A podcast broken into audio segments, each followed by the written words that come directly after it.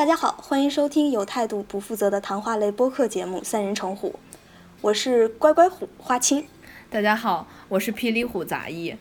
大家好，我是小帅虎狼崽子。非常欢迎我们这一期的嘉宾 狼崽子，是吧？让我们先对片头吐一会儿。哦，OK OK。是想对狼崽子要吐吗？其实也可以叫我狼宝宝。对，就是我 我才知道狼崽子竟然是一个那个知乎小 V，竟然有一千八百个粉丝。可能录完这期以后就要掉粉。不是 你不肯定会涨粉的。对你得问一句，就是什么三人成虎是怎样一个的播客节目？呃，录制三人三人成虎是一种怎样的体验？对，帮我们提高一下知名度。我可能会谢邀。对，好的好的好的，这个义不容辞。呃，跟大家打个招呼吧，还是？哦，好的，嗯，非常感谢第一次参加这种呃聊天类的节目，然后是应花青和杂艺的邀请来参加。呃，我们这个叫三人成虎的一个谈话类节目，呃，听了他们之前的几期节目，觉得很有意思，然后今天就，呃，坐在这里跟他们一起聊一聊今天的话题。对，嗯，对，然后我们今天什么话题？我们今天话题，对我们今天什么话题呢？我们今天的开头和平常就非常不一样，分别给自己冠以了这个乖乖虎、小帅虎、霹雳虎这样的一个称号。所以呢，我们的这个话题就是情怀。对我内心其实是很崩溃的，因为从来我不觉得这三个人是我的什么情怀。我也不觉得，完全是因为小虎队是花青的情怀。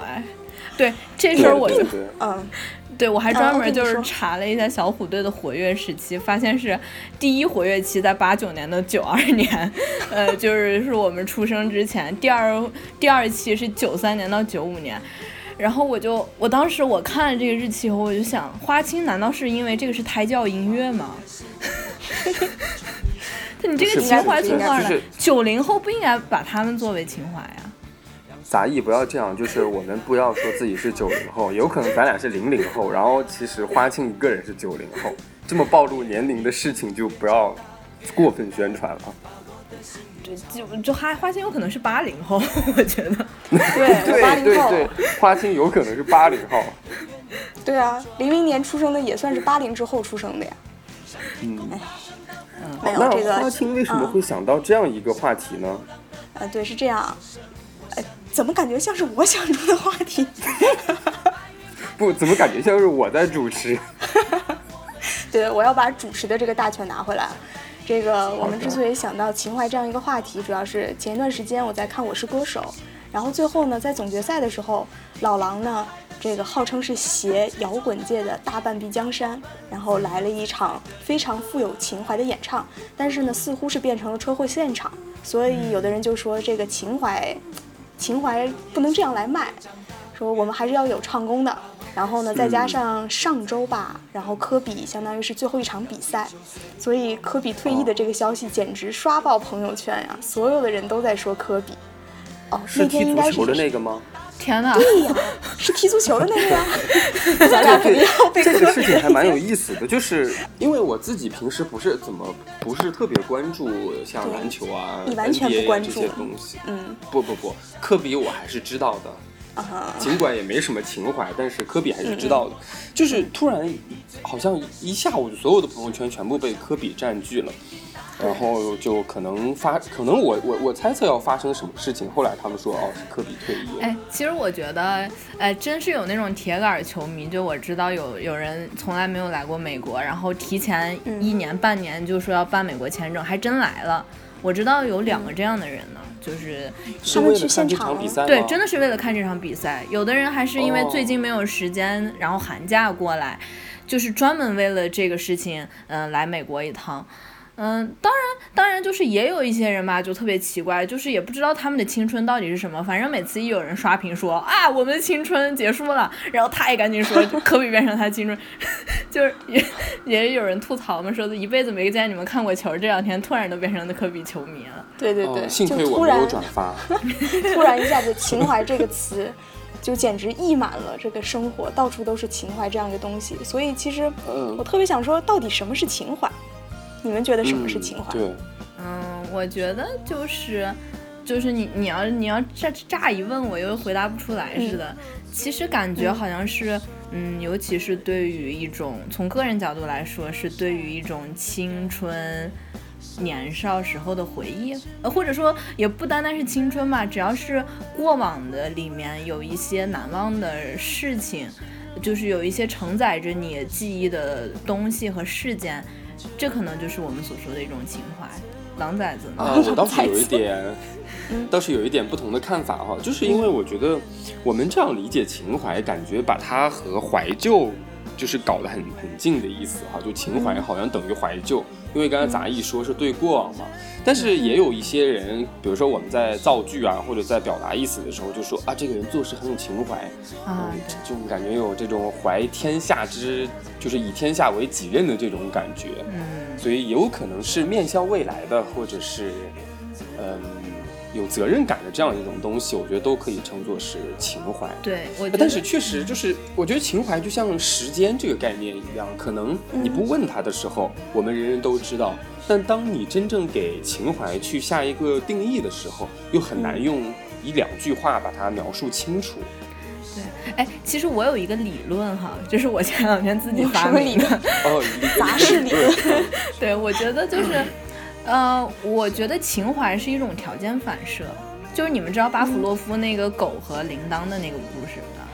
就是你每次不愧是学生物的，对，就是你我们可是心理出身，对对，二剩下二位都是学心理学，就是呃，每次一打铃儿，呃，就是你每次给这个狗吃的时候你就打铃儿，后来以至于你每次打铃儿的时候这个狗就流口水，所以我就总觉得情怀对我来说，比如说，嗯，大家说。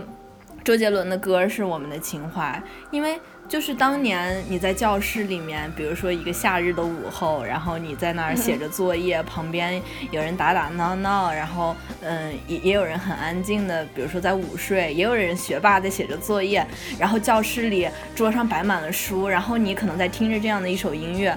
你在那个时刻把这首歌和这个音乐联系了起，把这首歌和那个场景联系起来，以至于你后来每次再听到这首歌的时候，那个场景就好像回到你眼前一样，就是你好像又想起那个午后的那个呃阳光，然后还有你身边那些人，所以你听的不是这首歌，而是你你你感到了当时那个记忆，就是对，有可能就是一种对，或者说当时那种情境，对啊。对，因为我自己是学社会心理学的嘛，所以我比较就是这种情境，比如说就是当时的这种人事物所交织在一起的这种情节吧。对，嗯，对你的这种感，对你的这种影响可能是很很大的。这个说起刚才就刚才那个。杂役哈描述的这一段情景，我就觉得好像我们初中的时候，因为我跟花青是初中同学嘛。对你特别喜欢描述一个穿着白衬衫的人，哎，对，给你递了一瓶水，是吧？我就觉得这个“白衬衫”这个词特别的、特别的青春。就但是你想想哈，哎，我不知道为什么，就是我觉得我年轻的时候没什么人穿白衬衫，其实，但是大家又喜欢说白衣少年。对，大家喜欢说白衣少年，偏偏白衣少年，感觉那就是一种青春的感觉。我觉得是因为白色特别的纯洁，纯洁，就是当你想到这个青春的时候，就觉得他们都好像毛茸茸的，发着那种白色的光，然后就是很很神圣的感觉，所以你就觉得他好像穿着白白裙子，穿着白衬衫，其实其实都是假象感觉。都是假象的了。我，但是我从来没有写过白衣少年这种东西，我也没有说他穿着白衣少年给我递过来的水，我只写着他满头大汗的跑过来给我递了一瓶水。好吧，那是我自己歪歪了后面。嗯，然后我觉得这个关于这个白色的事情，可能是因为我们在记忆当中，其实你是没有办法区别颜色的。你的你的记忆是黑白的吗？不，其实其实每个人的记忆都是黑白的。就是你现在想一下，你你能你能想象出红色或者是其他颜色那种样印象吗？能啊，你应该其实都 能能啊。像我们高中红色的校服，初中咱们紫色的校服。对啊，哦，是有颜色的。我自己会觉得，甚至是有味道的。我觉得味道对我来说是一种比呃别的感官更加深刻的一种记忆。就是比如说，嗯。我夏天出去，我闻到就夏天有种夏天的味道，你知道吧？一闻到那个味道，我就觉得这是夏天。嗯，哇，这这句话好有情怀啊！对我意思就是说，有时候有人，比如说喷了香水儿，你可能你有一年的时间没有见到他，后来你再闻到这个香水的时候，你就觉得好像是那个人。啊，这个让我想到了那个那个电影叫什么来着？那个三级片。闻香识女人吗？啊，我没看过三级片。啊，不是。啊不是，不是，是三集的一个片子，就是《神探夏洛克》嘛。它不是每一季有三集嘛？哦，哎呀，你这个三级片的定义。然后，杂役赶紧要把自己摘出来。对，其实不要摘的这么轻。然后它里边就是 那个呃，这个这个这个华生他的夫人，然后就只用一款香水嘛。对，嗯，就可能跟你的那个感受有点一样。然后当福尔摩斯闻到这款香水的时候，就确定哦，这是那个华生的夫人。哎，我觉得咱们赶紧聊聊聊那个什么吧，就我们觉得情怀到底都是什么呀？我们说说我们。对，我们居然对，我们正在聊到对我们的嗯，我们觉得最有情怀那些人啊、事物、物品还有的事件。杂一呢？你赶紧说你的情怀。我的情怀就是呃，开始了，嗯，韩寒和周杰伦，还有还有谁啊？还有，嗯、这是人吧？东西的话，可能就是嗯、有一些呃，就校服，我觉得特别有情怀。辣条，辣条的话，其实我小时候是特别乖的那种，就是我爸妈不让我吃路边的，但是因为小蛋他经常会买，然后我就蹭两口，所以辣条儿也比较有情怀。还还有哈利波特，对，对对，说的《哈利波特》确实是很有很有情怀的一个事情，因为嗯，《哈利波特》上了。，对，因为上映最后一部《哈利波特》的时候，我正好在北京，然后去看的那个首映，哎，当时特别感慨哈，就觉得 从他第一部电影，从他第一本书应该说，然后到最后一部电影，差不多有十多年的时间，这么一路走过来，就觉得自己其实是跟哈利波特一起成长的。真的就是小时候看《哈利波特》的时候，我就数嘛，就是呃，我我看第一本书时候，哈利十一岁，那时候我想啊，我比哈利小，然后慢慢的我就变得和哈利一样大，然后我想，哎呀，但是我就是我好像呃，就是和他年级上好像还差不多。就是他，比如说他是魔法学校五年级的时候，我是不是我可能也五六年级？后来慢慢的我就比哈利大了，然后就这么多年就，嗯，我也记得到最后那本书出来的时候，大概是高二的时候，那时候其实呃作业还挺多的，但是我就是每天晚上都会都会看看看一部分，然后就就偷偷的把它很快的看完。哦，我跟你我跟你透露一个事情哈，我跟丹尼尔是一天生日。啊，他是哪天生日啊？你就这么间接他是问我7月23号的生日吗？对，就是，对我我跟那个演员，我才发现就是我们俩都是都是都是同一天生日嘛，只不过他比我大了整整两年，嗯，所以呢，哎，没有所以。你知道那会儿小丹还给丹尼尔写过信呢，还得到了回信呢，很神奇吧？得到了一封很就是啊对，得到一封有签名的信儿呃信，然后他还给 J.K. 罗琳写过呢，都得到了回信，哦，情怀。哎，我觉得作为粉丝，可能确实是很很开心的一件事嗯，情。花青很难理解你们这样的情怀。花青，你你快说说你的情怀。《武林外传我》好？像，对《武林外传》其实真的是，《武林外传》印象太深。啊，对，我也有《武林外传》的情怀。对，我每武林外传》集都看那会儿正好上初中，对，简直就是看了八百八十八印象也遍。很深啊。对，对我和狼，我们两个影响都特别葵深。花点穴他当，时，他当时，深受《武林外传》的影响。红花油啊什么的。对对对，他就这个虐待我，然后卖那种什么给人家表演，表演各种《武林外传》的桥段啊，各种模仿他们怎么说话呀，什么动作呀。我们经常课间的时候就玩这种游戏。就 是就是，其实《武林外传》很多人都说它是中国大陆这个继《我爱我家》之后最好看的一部，呃，这个情景喜剧嘛，呃、嗯啊，包括从《武林外传》走出来的演员，现在也是在各个地方都风生水起的那种感觉。然后当《武林外传》十年的时候，很多人，包括姚晨呐、闫妮呀，还有那个沙溢，他们都发微博。都说啊，一晃十年过去了，怎么怎么样？确实是感觉从零六年开播到一六年，这十年真的是恍如隔世哈，一瞬之间就这样就过来了。就包括像《哈利波特》也是，好像就陪伴我们走过了十年，所以就这种十年、十年、十年，就组成了我们的情怀。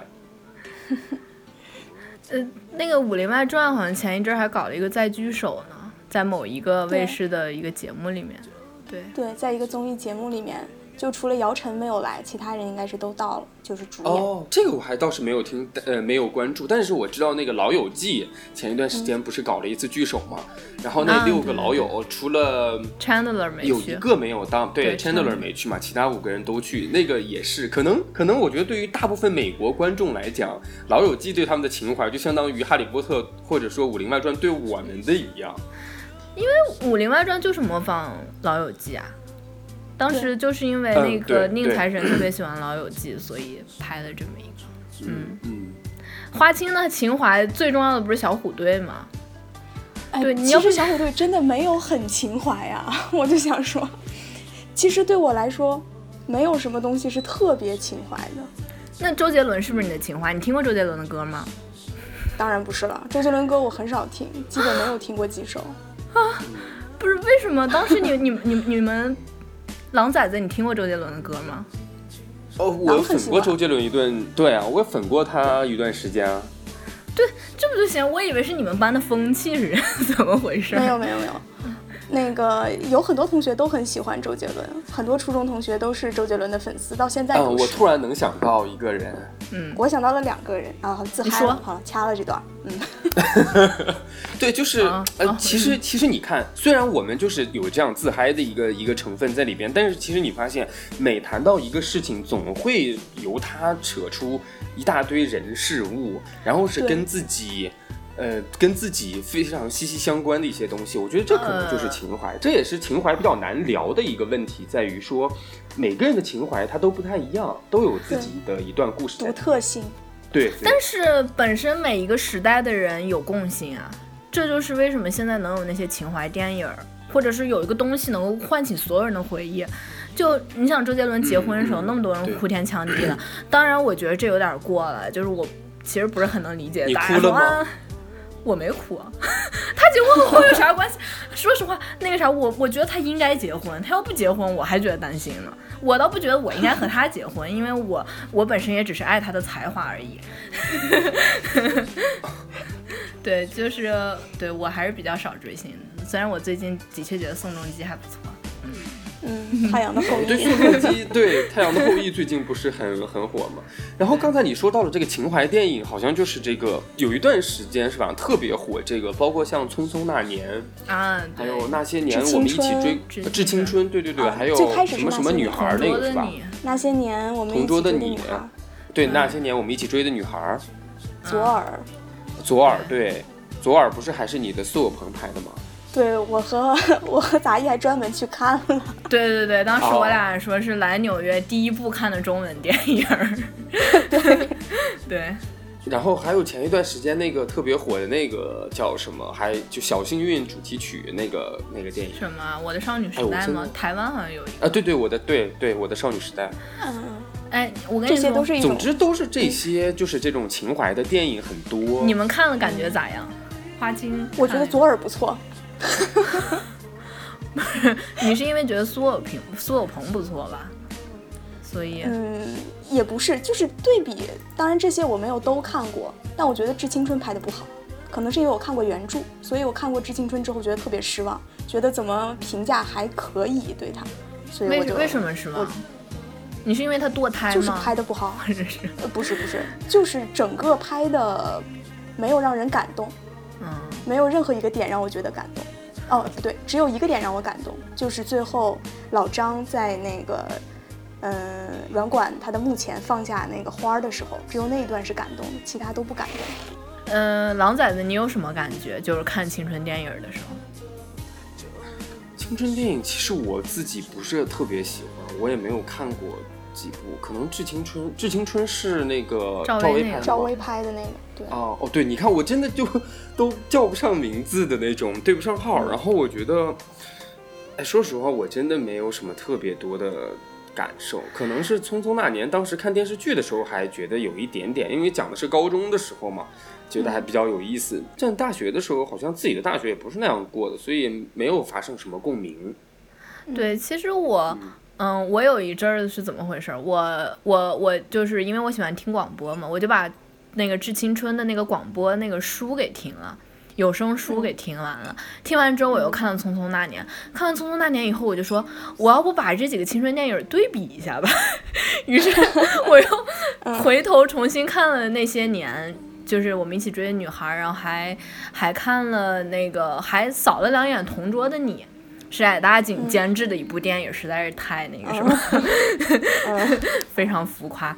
嗯，然后我我的感觉就是呃。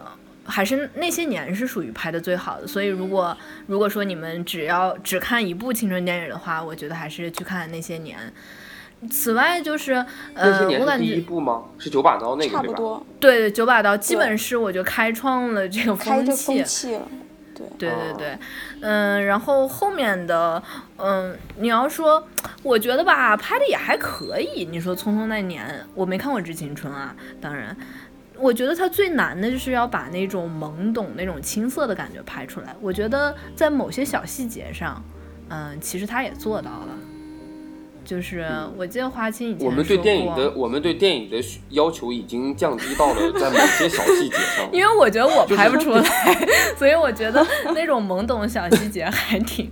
因为花青不是说过，就是那个《匆匆那年》里面就是出黑板报那个情节，你觉得还挺青春的。嗯，对对对，那个出黑板报那个感觉还蛮好。对，因为他出过黑板报。是因为我出黑板报。对对对对，花青经常出黑板报，所以可能。对，这就是我觉得那种，因为你想嘛，你想那些青春到底是什么？其实无非是一个一个小瞬间吧，想起来很难想到一些很大的事儿，就是那些小小的事情。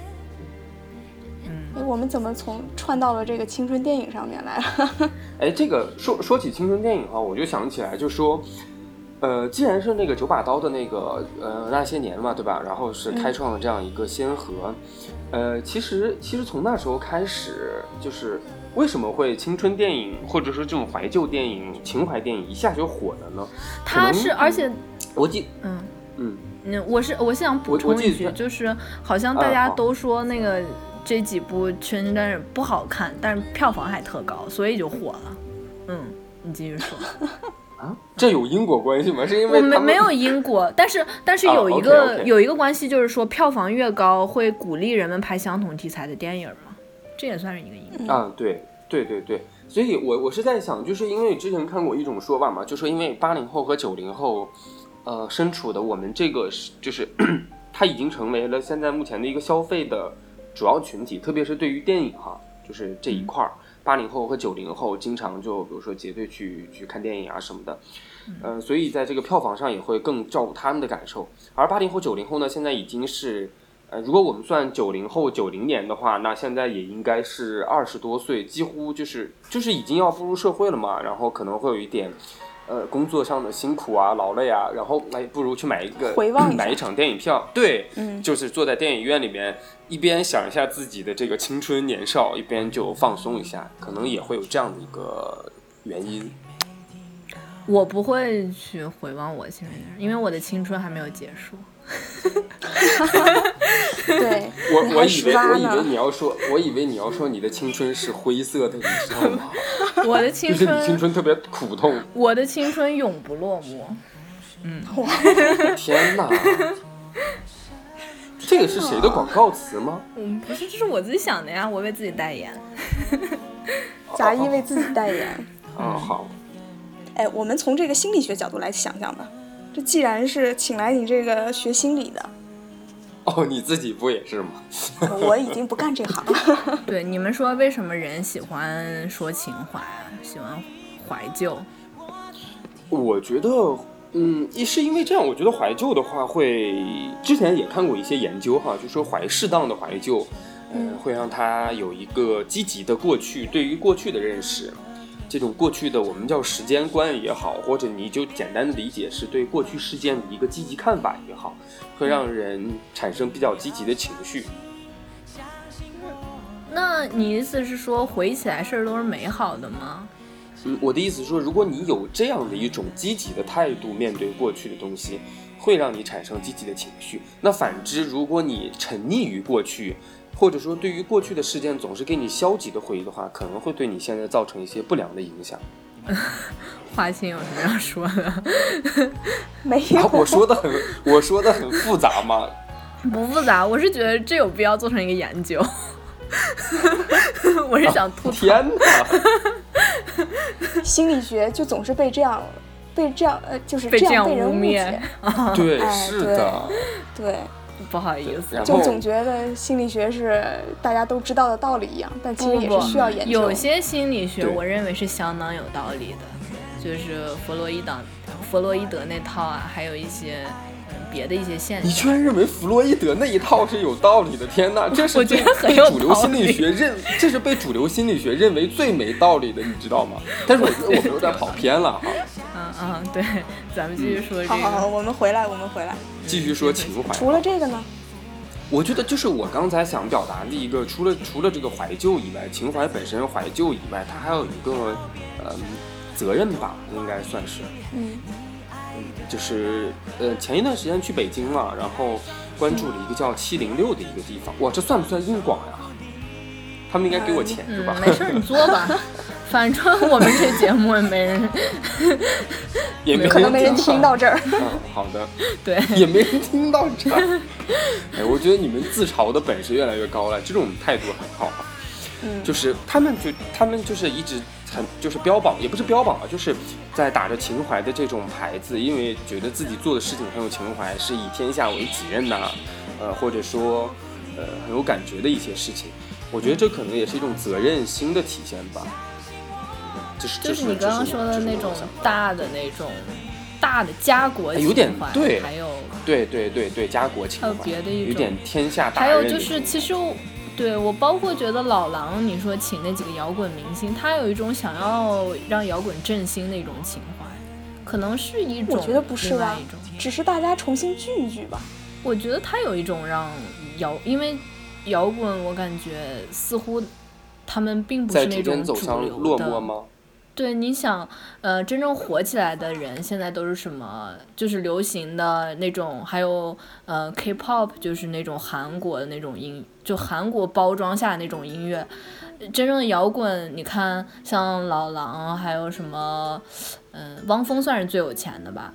他们感觉并不是，就并不是非常的火爆，就是不会会被人追星啊，然后给他们愿意花钱这种。哦，也有，我觉得也有这方面的考虑吧。在讲到呃，这就像之前一档那个娱乐节目，呃，里边那个，我最近最近脑子怎么回事？为什么总是出现舌尖效应？就是想到一个人，然后就瞬间说不出来。崔健，对对对，崔健，他在参加一个节目的时候，也是反复在说，就说要振兴这个摇滚，要振兴摇滚。包括其实，所以可能嗯，他们自己也有这种情怀在里边。对啊，像我觉得老狼他唱的几首歌，我觉得挺感动的，唱那些民谣，嗯，就是，就我感觉还挺有情怀的。我觉得你的年龄应该比花青还大才对。不是，我是因为喜欢海拉井，所以喜欢老狼。而且我觉得老狼这歌的确唱挺好听的呀。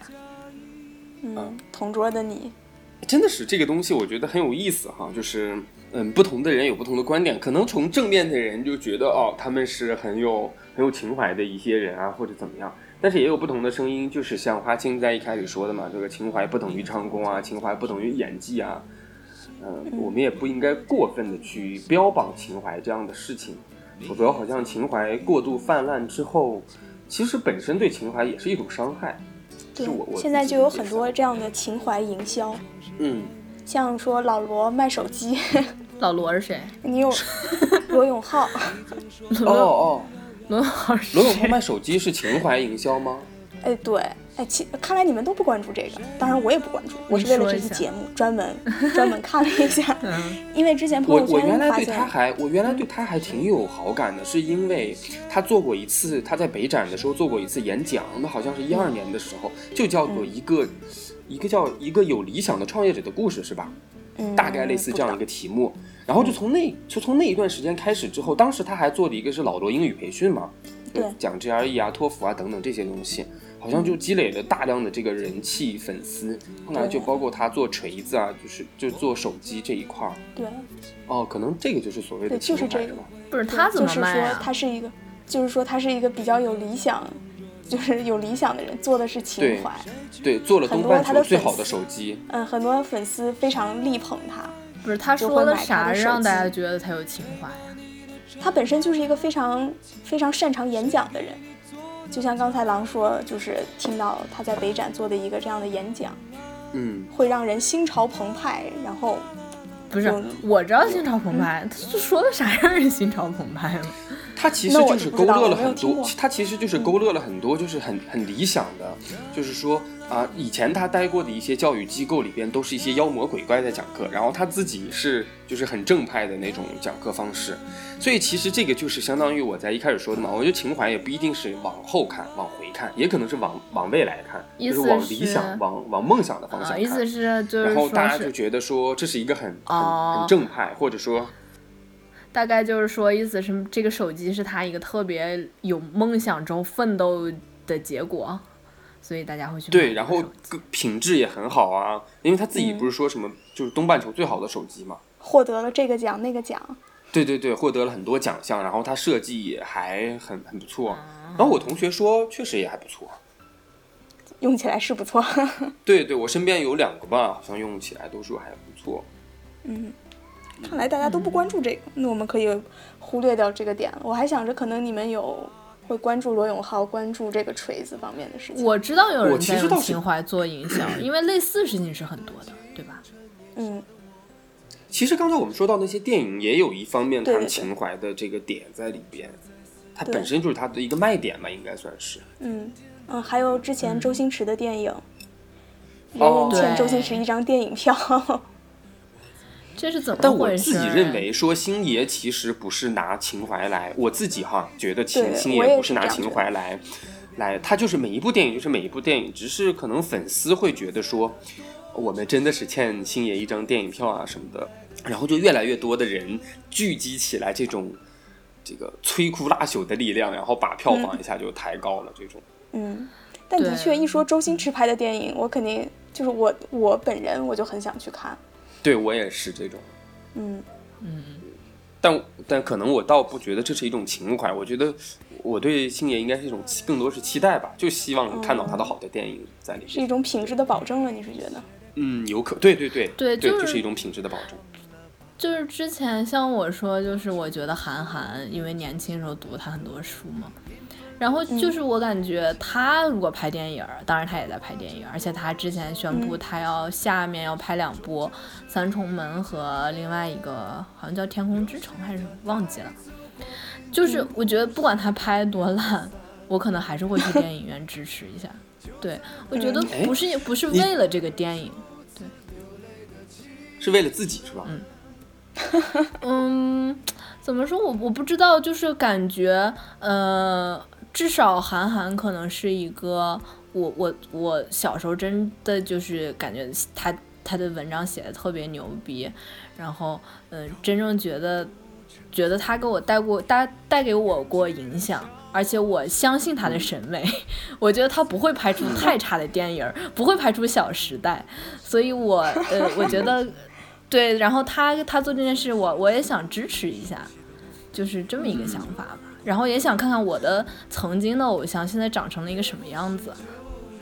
哎，有一句话叫做“这个呃物质不够，情怀来凑”，我不知道两位有没有听说过哈？听说过这个，有有有，嗯，对，所以这个这个换换换句话说，就是如果不说物质的话，是不是也可以理解成品质不够，情怀来凑呢？有，比如说有一些电影，这个品质不够的时候，我们就来情怀来凑一下，嗯，可能会不会有？的确实，有的时候甚至他他就是宣传一个情怀呀，拍的挺烂的。你想同桌的你，同桌你纯粹就是为了卖那首歌啊，我就歌名儿，就是一个 歌名儿，然后里面什么也没有，嗯，所以就是有点空哈，感觉。嗯，这也是一个问题吧，就是大家拿这个作为一个噱头，然后没有做真正的事情。嗯，我很担心的一点就是，我们过分的消耗这种情怀，有一天当我们在谈起情怀的时候，如果它已经变成了一种贬义词，贬义词了。可能对，就比如说呵呵，对呵，我之前经常用呵呵来表示笑的，然后表示了很多年，才发现原来呵呵是这个意思。对，所以我的意思就是这种，把情怀如果加上一个污名化，嗯，对，就污水的污，污名化以后，懂。对我们的这个是不是又有一个词被我们给糟蹋了能说玷？对对对对对，有点这种感觉，就是我会担心说我们过度消费情怀会有受到影响吧。嗯，我觉得你们现在反感这种以情怀来营销的东西吗？或者说提到情怀两字儿，你们是觉得反感还是没有什么感觉？会稍微有一点芥蒂，对我来说。我的话，我觉得我更主要看待的还是东西本身的这个质量，不管是手机也好，电影也好，歌曲也好，它东西只要好的东西摆在那儿，人们自然会联想到很多东西。你非要强行的给它加入一种情怀的概念，我觉得这个就有点就是刻意，然后一旦刻意了之后，就让人有反感的情绪。其实我觉得我也是这种态度，就是，呃，这个东西如果东西好的话，我不在乎他有没有用情怀来营销。之前有人说，就是那个眼前的苟且，呃，不是不是，那是藏经，对，就就那首歌啊，对，眼前苟且，什么远方和田，诗和远方的田野啊，生活不只有眼前。就有人说啊，你们这个就是贩卖情怀嘛。就这句话，而且你们在贩卖许巍，就是因为许巍之前是很多标榜为比较这个文艺小清新那种，批是批评你们吗？不是批评我们，是批评这首歌，没人批评我们，我们要是被批评的好了，对我们就火了。对，那个就说还是贩卖许巍这种情怀，人们就说你这是消费许巍，消费情怀。我倒觉得消费消费呗，反正我觉得这首歌还不错吧，嗯。嗯，嗯，我所以，我其实这对情就是一个生怀，动的例子。对我对情怀没什么不好的感觉，或者我甚至我觉得它是个很不错的东西。我觉得情怀能够引起人的共鸣，它能够让我就是回忆到一些东西，所以我觉得还是挺不错的。你还要说啥了？哦，没有没有，我就是刚才突然想到，我觉得像像杂艺啊，就是可以去，就是哎，等他回来以后哈，可以开一个这种 party 啊什么的，什么比如说哈利波特趴 那为啥我要啊，回去看？或者什么什么趴。啊啊哦，不是，对你也可以在美的，呃，你也可以在美美的拍嘛，这个也无所谓。我我开这个 party 干嘛呀？我也不是那种喜欢社交的人。嗯，还有就是，因为可以找到情怀啊。我觉得情怀放在心里好像就够了，就是我也未必要把它哦说出来或者怎样。如果有一个东西能引起我的共鸣，当然好，但我也不想刻意的去 让自己回味，也没什么。嗯嗯，嗯，人还是要，呃，怎么说呢？向前看，对，的确，眼前苟且的事儿太多了，眼前苟且的事儿这么多，你每天去想那些不着调的，其实也没什么用。我要怎么说呢？不知不觉就节目已经到了尾声，对我准备掐住要结束了。然后呃，第一次参加这样的节目哈，难免有一点这个局促，或者可能有一点没有放开的感觉。呃，嗯但是我还是希望花青和杂艺能够继续坚持他们的呃有态度、不负责的这样一个精神，把三人成虎这一期节目传传承下去，或者发扬下去，一直在做。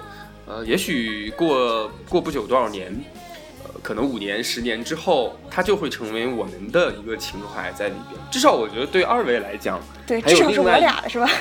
对，至少是你们来讲，对，是一个情怀。很多年之后，可能再放出来，或者给自己的孩子放出来的时候，就说啊，这是这是你妈当年怎么怎么样，也是很有我意思的觉得一件事情。嗯，我 我不追求这个东西能够成为一种情怀，我觉得我们最多做到就是陪伴吧。就是如果说我们能够在，嗯，哪怕有一个人在听，我觉得在他吃饭的时候，我们陪伴了他，然后给他带给这样的回忆，我觉得都都是好。只要他有一吃饭的时候听，会不会吐呢？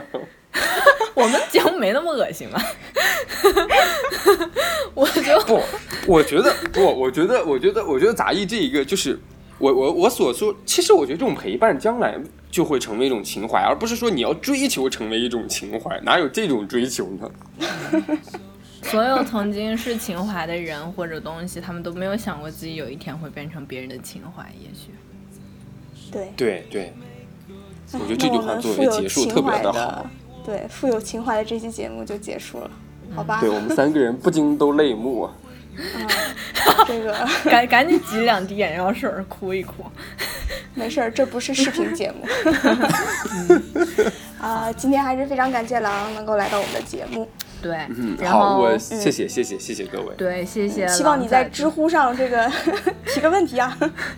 天哪！然后我现在都很少提问题了，因为每天打都打不过来。哎呦喂！请大家这个关注我们的微博“三人成虎横杠杂艺花青”。最近这个呃运营的事情交给了小蛋，然后他会在上面发布一些除了节目呃除了节目发布之外，他还会有一些嗯、呃、预告还有互动。比如说之前他就预告了一下我们这期是情怀，结果在下面留言的就只有我一个人。希望大家如果想和我们互动玩耍的话，可以关注我们的微博，或者是在励志 FM 下面嗯提各种意见和建议。嗯嗯，好的，谢谢大家，感谢收听这期节目，谢谢。嗯，好，拜拜。好，谢谢大家，拜拜拜拜。